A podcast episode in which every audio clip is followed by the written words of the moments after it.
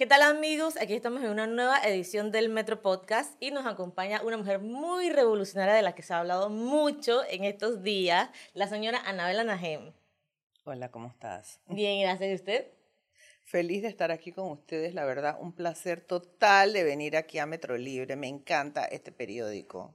Ok, usted está celebrando el aniversario de su revista Selecta, eh, pero queremos conocer un poco el antes, el cómo empezó Anabela en este mundo de la comunicación y que se ha mantenido. Usted misma dice que es una guerrera. Bueno, yo en el año 93 comencé con Radio 1000, que, que Radio 1000 fue un reto en mi vida porque yo no sabía nada de radio.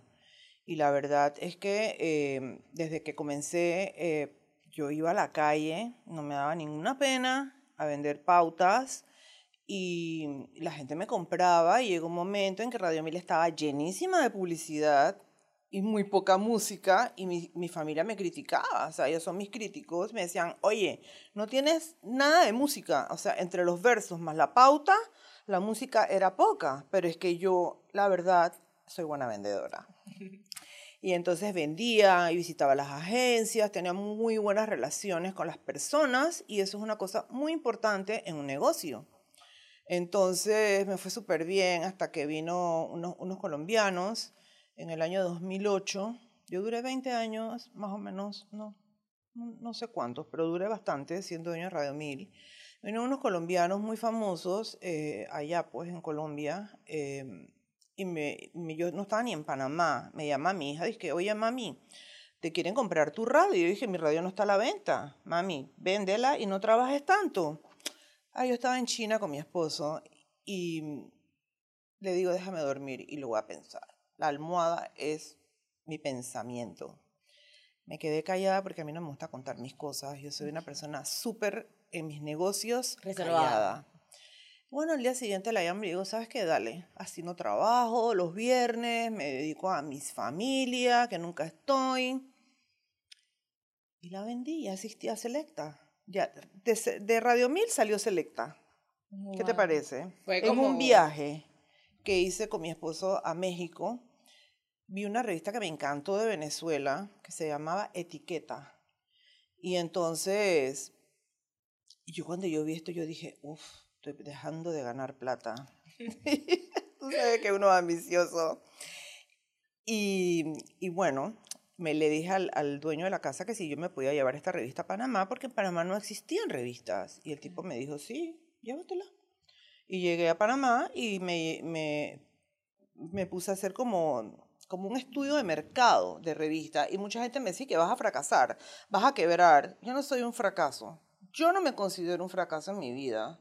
Yo he logrado muchas cosas porque me ha tocado pasar mucho trabajo desde niña y estoy haciendo un libro de mi vida que todavía no lo he sacado, que va a salir próximamente, porque he tenido una vida muy interesante. O sea, la gente no sabe lo que hay detrás de uno, porque me dicen que tengo papa en la boca. Bueno, me gradué en las esclavas, ¿qué quiere que te diga? Y eso se pega. Eh, no soy pesada, he tenido una vida dura. Hace un rato nos hablaba de, de sus inicios, que usted era una persona pobre, pero logró superarse. Cuéntanos un poco de eso. O sea, yo creo que tú sepas que cuando mi papá salió al exilio en el año 1968, fue el primer exilado que tuvo la República de Panamá. Mi papá iba a ser el general. Entonces, este, nos fuimos de, exilados en un barco de carga nos fuimos, mi mamá, mi abuela y mis hermanas, nos fuimos a Nicaragua, que tú no sabes lo que fue eso, una travesía. Mis hermanas se enfermaron, les dio de todas las pobres. Llegamos a un puerto que nos teníamos que bajar de ese barco a una barqueta para poder llegar a la costa y nosotros teníamos meses que no veíamos a mi papá porque mi papá ya estaba exilado allá. Digo, fueron momentos muy difíciles. Después nos fuimos a Venezuela y la vida Tú sabes, no es fácil cuando un militar deja de ser militar y se vuelve civil. un civil. Mi papá jamás aceptó eso en su vida.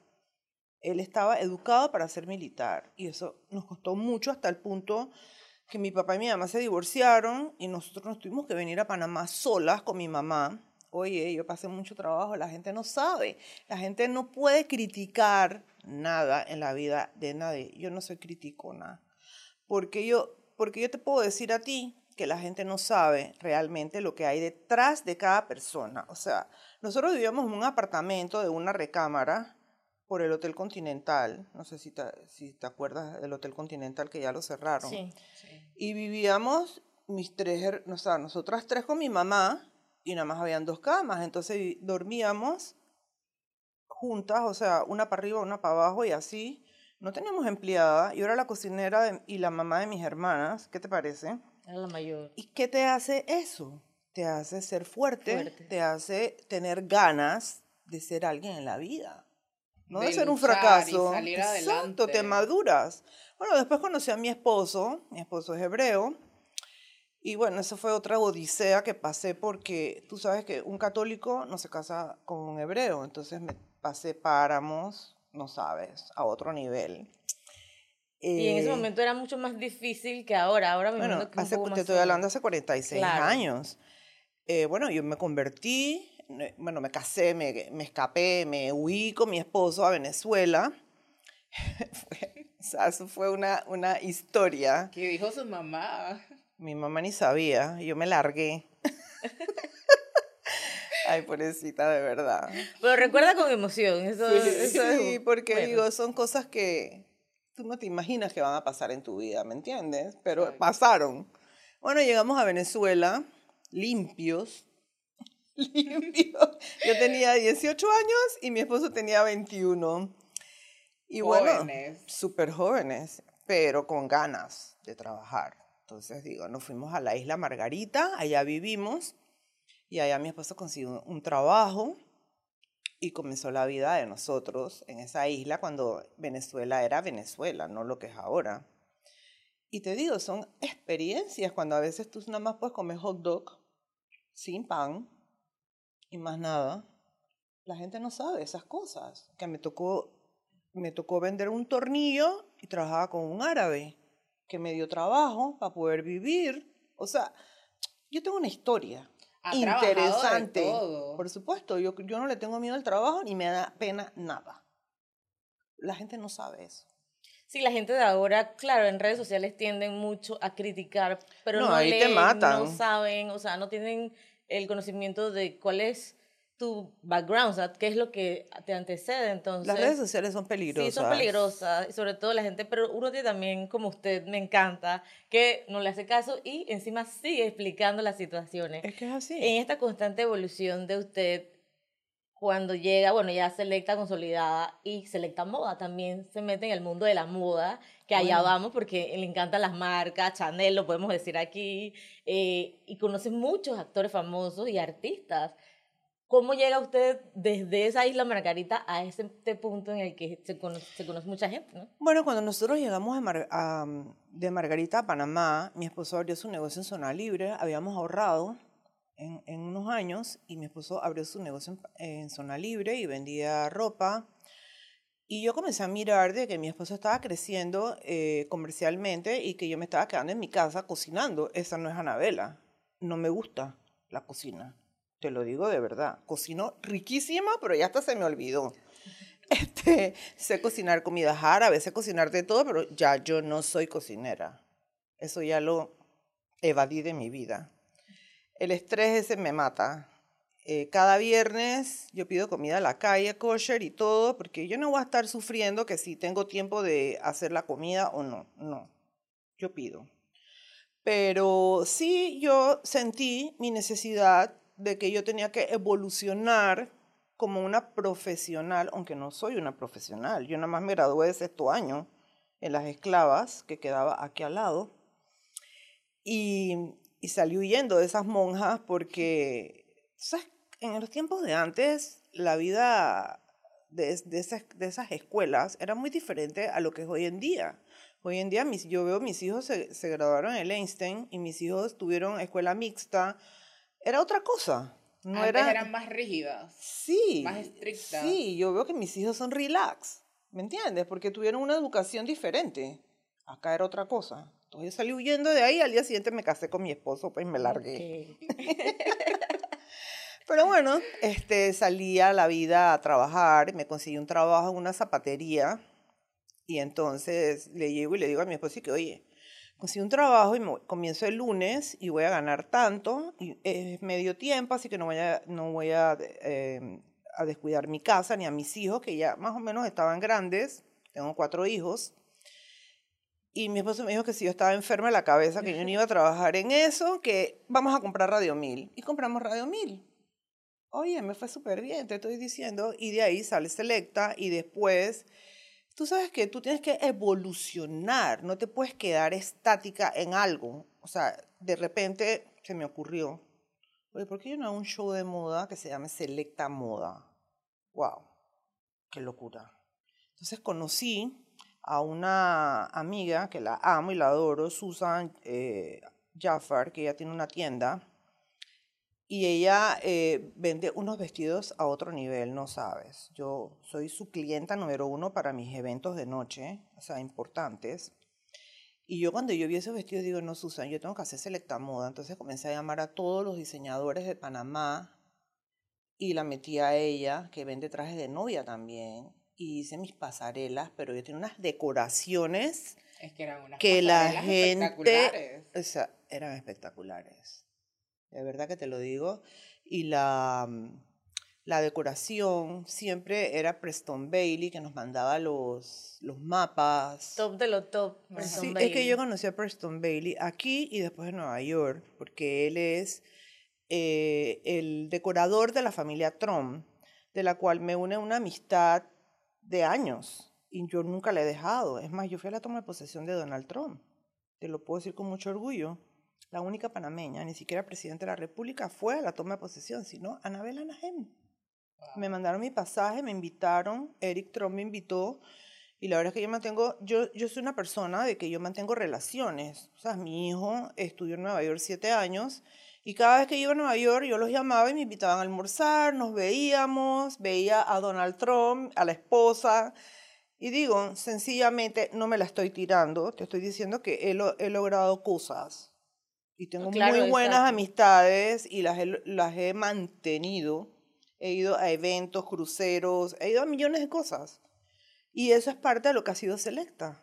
Bueno, volvemos a Selecta Moda. Yo nunca pensé que Selecta Moda iba a ser tan exitosa. Porque me conseguí mis patrocinadores. Se llamaba Selecta Moda Mercedes-Benz. Eso no lo tiene cualquiera. Eso lo tuvo Anabela. ¿Por qué? Porque lo buscó, lo trabajó y se zurró con eso. Tuve ocho pasarelas ese día. Entonces yo, yo vendía estanes de dos por dos o de dos por tres, no me acuerdo. Y, wow, la gente, todo el mundo quería estar ahí. Gente que vendía aretes, gente que vendía carteras, o sea, hasta, hasta esta cosa del turismo también estuvo con nosotros, que tuvo la estrella de Panamá, también eh, tuvo un stand ahí, que es muy bueno.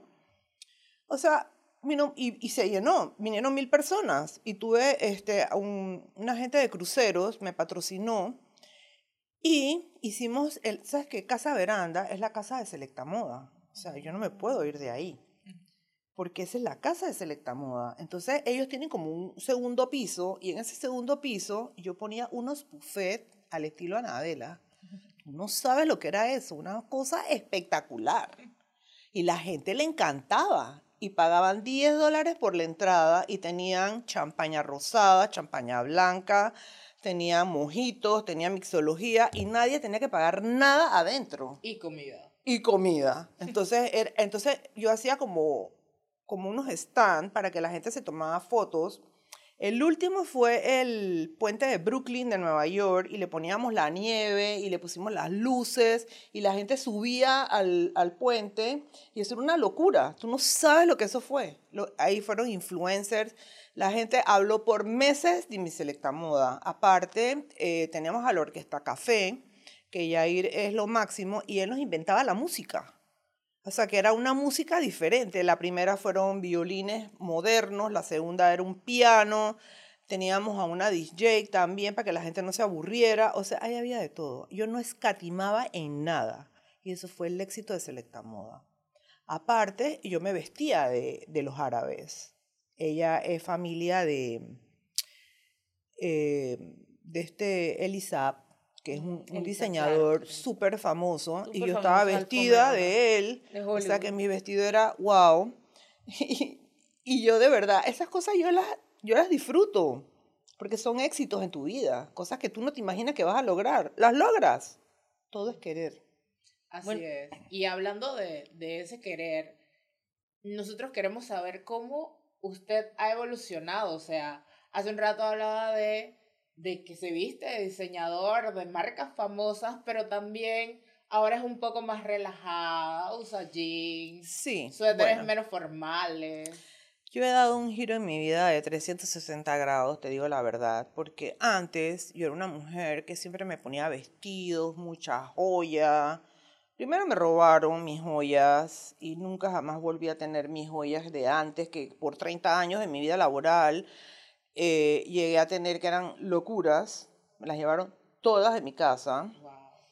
Y entonces, un día, la editora que yo tenía me dice que, jefa, usted sabe una cosa, si usted se sigue vistiendo con esos vestidos, pueden ser muy lindos, muy elegantes, y el pelo corto, la revista se está poniendo vieja.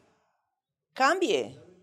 Yo me puse a pensar que ella tenía un punto, ya la revista tenía varios años. Entonces, me comencé a rebajar, estaba gorda, me comencé a rebajar, me da risa, me comencé a rebajar y y bueno, comencé a usar Sara. ¿Qué te parece? Sara. Me quedaba todo bien. Todo, yo estuve aquí vestida, vestida, totalmente de Sara con mis pantalones con hilos abajo y todo. Y comencé a, a ser más moderna, me dejé crecer el pelo, me dejé de poner joyas como antes, o sea, me pongo mis aretes y mis cosas, pero normal. Y eso no dejó que la revista envejeciera, sino que ahora soy una novela diferente, soy una novela relajada, una novela sport, que me encanta ponerme mis jeans y mis cosas. Ahora, cuando tengo eventos, me arreglo, Claro. me tengo que arreglar y cuando tengo mis bodas hebreas, lógicamente ya esa es otra cosa. Pero normalmente tú me ves todos los días en jeans, en sandalias, con mi pelo normal. En esa reinvención de su revista que usted aporta mucho, de hecho también le ha metido ahora la tecnología que está haciendo artículos de inteligencia artificial, ha escrito de familia, de muchas cosas. Usted también le podría dar a la gente algunos tipsitos de, de qué encontrar, cómo combinar ropa en estos tiempos, pues, y verse bien. Sí, bueno, ya yo, yo lo hago, yo saco moda, saco videos de moda. Yo le hice un upgrade a mi revista y la tengo un poco más fina. Eh, como estoy en las redes, o sea, como mi revista es digital, como te dije, y es animada y es una revista diferente, eh, he tratado como que, tú sabes, poderme acoplar porque esta revista llega internacionalmente también. Entonces tú tienes que tener un equilibrio. Pero lo que sí te quiero decir es que cada artículo que sale en esta revista es mi cabeza, no es la de nadie. Es la cabeza de Anabela. A veces me siento como que congestionada porque me llega, me llega, me llega. Y entonces ahora, ¿qué hice? Hice una sección médica súper interesante. Y, y tengo muchos doctores que les encanta escribir en mi revista y aparte estoy educando médicamente a la gente, que la gente muchas veces no sabe muchas cosas. Em, tengo dos secciones mías personales, que nadie se mete en ellas porque es mía. Tengo la cuchara Anabela, que es súper famosa. Ayer casualmente acabo de hacerla. Y me encanta y me siento súper bien cuando la hago. Y es mía, tiene cinco años, imagínate. Y nadie se mete ahí. Y tengo otra que se llama La Última Palabra, que son las cosas que a Anabela Najen le gustan. ¿Qué te gusta? Un reloj, un carro, una prenda. Digo, no, yo no te digo que no me gustan esas cosas. O sea, tú puedes ser sencilla, pero puedes tener buen Por gusto. supuesto. Y entonces esas cosas las saco también y tengo muchos artículos de todo lo que se está usando hoy en día, de inteligencia artificial, de tecnología. Tengo millones de cosas dentro de mi revista que la verdad estoy muy contenta porque yo me siento y cuando yo me concentro en mi trabajo, yo lo saco. Y yo lo voy todos los días a trabajar y trabajo duro, la verdad. ¿Y cuánto tiempo usted le dedica, por ejemplo, a escribir en el día o en la no semana? escribo. Ah, ok, pero a Yo crear. tengo- bueno, yo me siento un día al mes y escribo. Ok. Y se lo mi tiene- Domi y se lo mando a mi editor Y él escribe y me va mandando y voy a, y, uf, hoy en día todo el mundo quiere escribir en Selecta. Tengo muchos, muchos periodistas que están escribiendo con, con nosotros, decoradores, abogados. Eh, hay mucha gente que nos está escribiendo buenísimos artículos, la revista está súper interesante. Y sabes una cosa, me siento muy contenta porque ahora me ven más gente que antes, porque antes la logística de entregar revistas en los, en los lugares, hoy en día no te aceptan en los lobbies revistas. No sé por qué razón. Entonces yo para qué voy a invertir en un papel.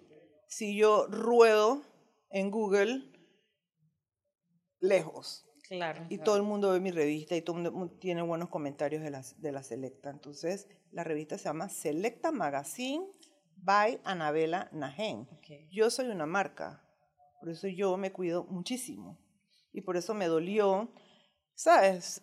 Uno tiene sentimientos, cosas que hablaron de mí que no son, porque no me han tratado. Una de esas cosas que hablaba la gente era que tenía muchas operaciones. ¿Dónde? Y, mucha, y que se Mira. metía mucho botox. Yo no tengo Cuéntanos eso. un poco, ¿se ha hecho no alguna cirugía? No, yo no tengo ninguna cirugía en la cara, para que sepas.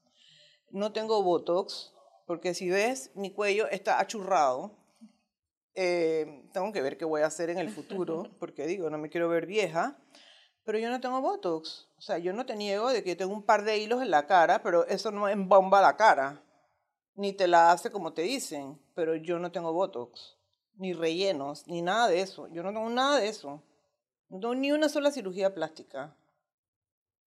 Entonces, ahora que tengo una edad, tengo que comenzar a pensar qué quiero hacer con mi cara y con mi cuerpo. Yo no lo descarto en un futuro, porque digo, yo tengo hijos grandísimos y soy abuela de nueve. ¡Wow! Y, tengo, y yo tengo nietas de 22 años.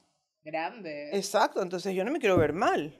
Nadie se quiere ver O sea, mal. usted como una Marta estuviera en la portada de una revista, digo, obviamente no en bikini, pero se ve así en la portada de una revista, qué sé yo, en 10 años más, 20 años más, Digo, yo nunca salí en la portada de ninguna revista. pero como protagonista en Ojalá. ocasión. Le gustaría. Claro, a cualquiera le gusta salir en una portada espectacular.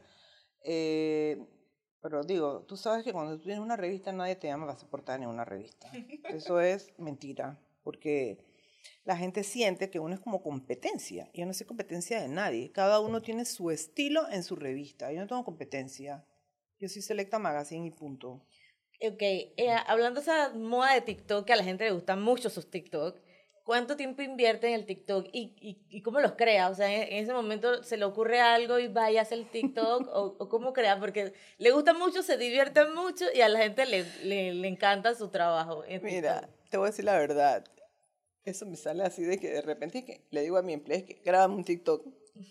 O me voy a Sara y le digo, todos esos pelados me aman. Tú no sabes. Todos los vendedores de Sara me aman porque soy muy buena clienta. Y el otro día eh, me tomé un TikTok que me grabó mi empleada con uno que es bien famoso ahí, que se maquilla. Y entonces tuvimos, uff, no sabes cuántas, cuántas visualizaciones tuvimos, pero nadie me criticó. Em, eso me sale, de repente estoy en mi escritorio, pongo el, el celular en la, en la computadora y grabo algo y digo algo. O sea, eso, no es, eso es cuando tú tienes ganas, ¿tú me entiendes? Le a veces- natural. A veces salgo demasiado, pienso, no sé, ayer salí como tres veces en TikTok, eh, que si en, el, en, en mi cuchara, que si la foto, pero a la gente le gusta verte vestida y verte diferente, yo no sé, me likean, no sé, no sé. Les gusta, les gusta. Si le dan like es porque les gusta. Sí, bueno, no me puedo quejar, eh, he llegado a tener un número de, de visualizaciones que nunca me, imagino, me imaginé que iba a tener. Digo, yo siento que si tú eres una persona actualizada, te va a ir mejor en tu negocio. Entonces, bueno, yo tengo que estar actualizada, aunque yo sea una vieja. Digo, estamos en el mundo, en la era de las redes sociales y el que no está en redes sociales sencillamente no existe y más para un para su negocio. Exacto. Bueno, en entonces viene otra vez Selecta Moda. Viene Selecta Moda, si Dios quiere, para agosto. Estoy planificándolo. eh, estoy con alguien que me está ayudando. Y va a ser totalmente diferente. ¿Va a ser en el mismo lugar? Eso espero. tengo que ir a hablar, que no he ido a hablar porque eh, me estuve operada eh, de una mano, que muchos problemas en mi mano. Y me quedé tres semanas en Colombia mientras me mejoraba. Tuve un poquito de complicaciones en, en el azúcar, no sé, como que me desbalanceé y la doctora no me dejaba regresar a Panamá. Ahora me voy de vuelta esta semana y regreso. Vengo así como la velocidad del, del jet porque tengo que trabajar y tengo que dedicarme full ya a Selecta Moda. Selecta Moda tiene que salir y como yo quiero. Ese va a ser el, el Selecta Moda y cómo va a ser el aniversario de Selecta Magazine. Vaya, Anabel Anaje. ¿Cómo va a ser eso? Mira, no quiero hacer un aniversario. El aniversario ya lo hice en las redes. Ok. Eh, yo creo que ahora la gente no está para votar el dinero. Eh, ahorita todos tenemos que cuidar el dinero. El dinero, después de la pandemia, la gente todavía no ha aprendido lo que, lo que fue la pandemia. A mí la pandemia me tocó duro porque me quedé sin trabajo eh, y tuve que salir a vender mascarillas, alcohol, lisol y todas esas cosas para poder subsistirme, porque yo no sé pedir.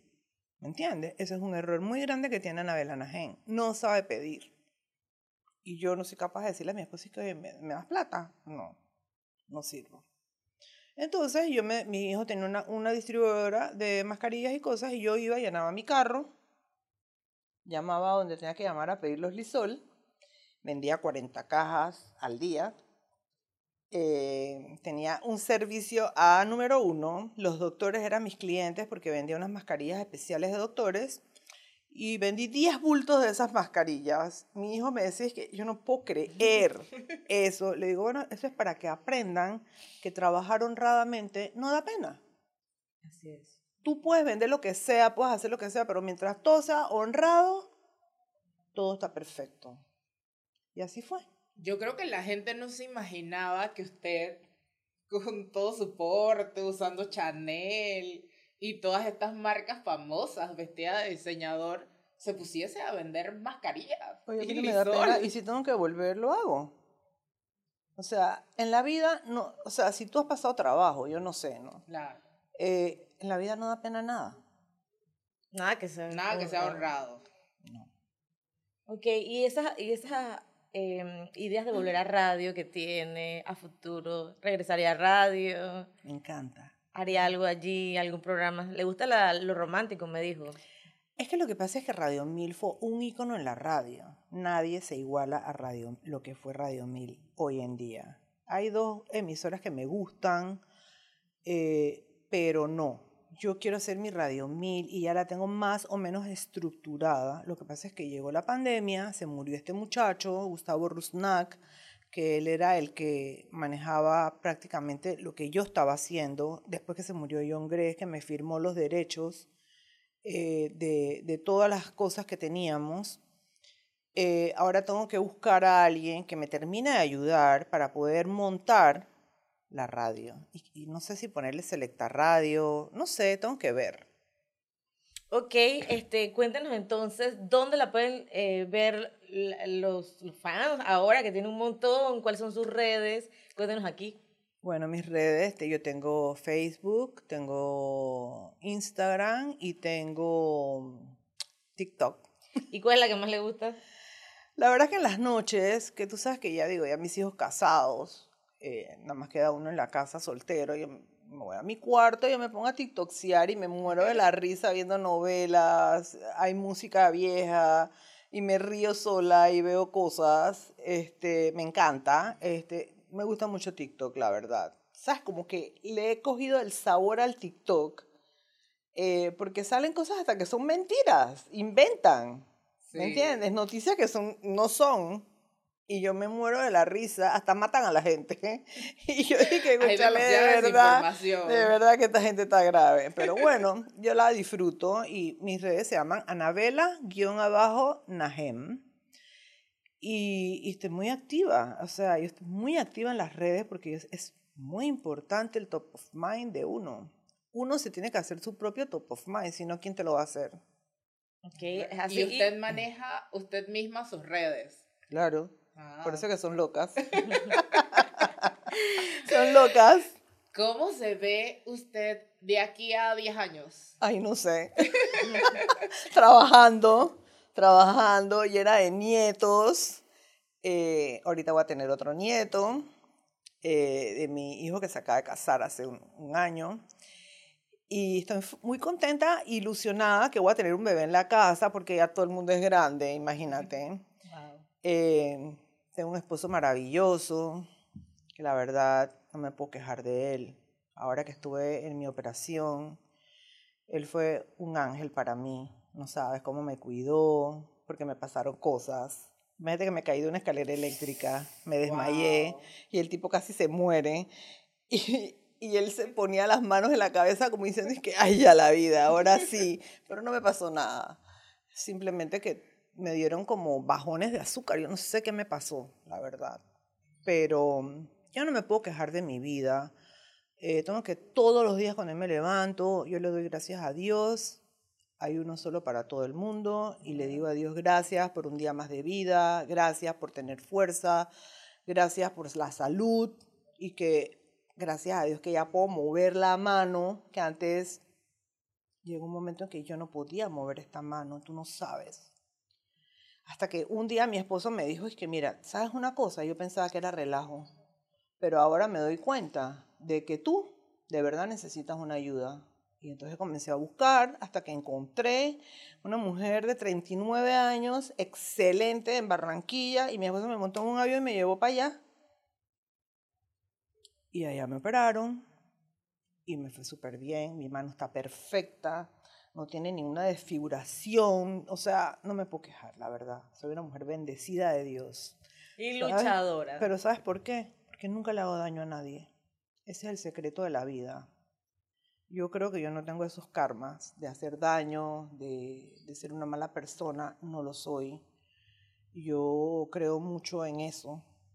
Todo lo malo que tú hagas en la vida se regresa. Así es. Que soy una persona agradecida y yo creo que eso es lo más importante en la vida. Mi mamá me enseñó cosas buenas y yo he tratado de esas mismas cosas enseñárselas a mis hijos que, que tienen una educación buena y eso es muy importante. Mi hija, oye, tú no sabes lo que es mi hija. Mi hija es una guerrera igual que yo y está famosísima ahora porque ella hizo su emprendimiento en la pandemia. Ella sí es una buena cocinera, ellas, mis nietas igual, yo no, ya yo no sirvo para eso. Pero en la vida tú tienes que aprender todas las cosas que Dios te manda y tomarlo por el mejor lugar, ¿no? Claro, claro, claro. Eh, bueno, este, yo creo que eso ha sido todo por hoy. Muchas gracias a la señora Anabela por acompañarnos. Es un placer para y mí estar aquí. entonces promocionar esa gran fiesta de Selecta Moda que es la que viene, ¿no? Claro que sí, te voy a invitar a todos ustedes para que vengan a acompañarme a, a Selecta Moda, que va a ser wow. ¿Sabes lo que va a ¿Eso ser? qué mes va a ser? Estoy pensando entre agosto y septiembre. Que no este, caiga con las vacaciones de los pelados y poder hacer todo lo que quiero hacer, que está diferente y muy bonito. Y yo sé que mis diseñadores me están esperando porque fui el otro día, eh, cuando vino Expo Comer, muchos diseñadores se acercaron con un, un show y me dijeron, ¿cuándo queremos salir en Selecta Moda? Porque, ¿sabes qué pasa? Que Selecta Moda hizo que los diseñadores se lucieran. ¿Me entiendes? Se luciera cada uno en sus pasarelas. Era una ventana. Era una ventana de la moda, exactamente. Entonces ellos me están esperando y yo ya yo estoy escogiendo a quienes voy a buscar y todo. Y lógicamente viene este, la ropa árabe, que no sabes, la ropa árabe de, de Turquía también. Está súper fashion de moda a otro nivel. Súper de moda. Sí, em, los turcos, tú no ves las novelas turcas, yo me muero por ver esas novelas porque, oye, tú ves la moda ahí, ah, wow. Em, no son sencillas las mujeres, son platudas, pero tú estás aprendiendo, o sea, uno tiene que aprender todo. Y yo, bueno, sí voy a hacer mi selecta moda a mi estilo, como yo estoy acostumbrada, a que la gente llegue, se tome su champaña, se tome sus mojitos, tome todo lo que le gusta y no tiene que pagar nada dentro, nada más la entrada. Y bueno, este, eso quiero hacer. Si Dios quiere y me da salud, lo voy a hacer. Así va a ser.